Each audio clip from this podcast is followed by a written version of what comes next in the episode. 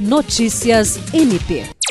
O Ministério Público do Estado do Acre, por meio do Grupo de Atuação Especial na Prevenção e Combate à Tortura, Centro de Atendimento à Vítima e Núcleo de Apoio e Atendimento Psicossocial, promoveu uma reunião na última sexta-feira, 24 de fevereiro, para discutir sobre o fluxo de comunicação interno entre os dois órgãos e o Grupo Especial sobre casos de tortura. A reunião teve a participação do coordenador geral do Grupo de Atuação Especial na Prevenção e Combate à Tortura, promotor de justiça Walter Teixeira Filho e do coordenador administrativo do CAVE e Natera, Fábio Fabrício. Os participantes definiram ainda a criação de um fluxo informacional entre os núcleos que atendam públicos vulneráveis e o grupo especial para a comunicação de novos casos de tortura, maus tratos e outros tratamentos cruéis e degradantes, visando a prevenção e repressão qualificada dessas condutas lesivas aos direitos fundamentais. Jean Oliveira, para a Agência de Notícias do Ministério Público do Estado do Acre.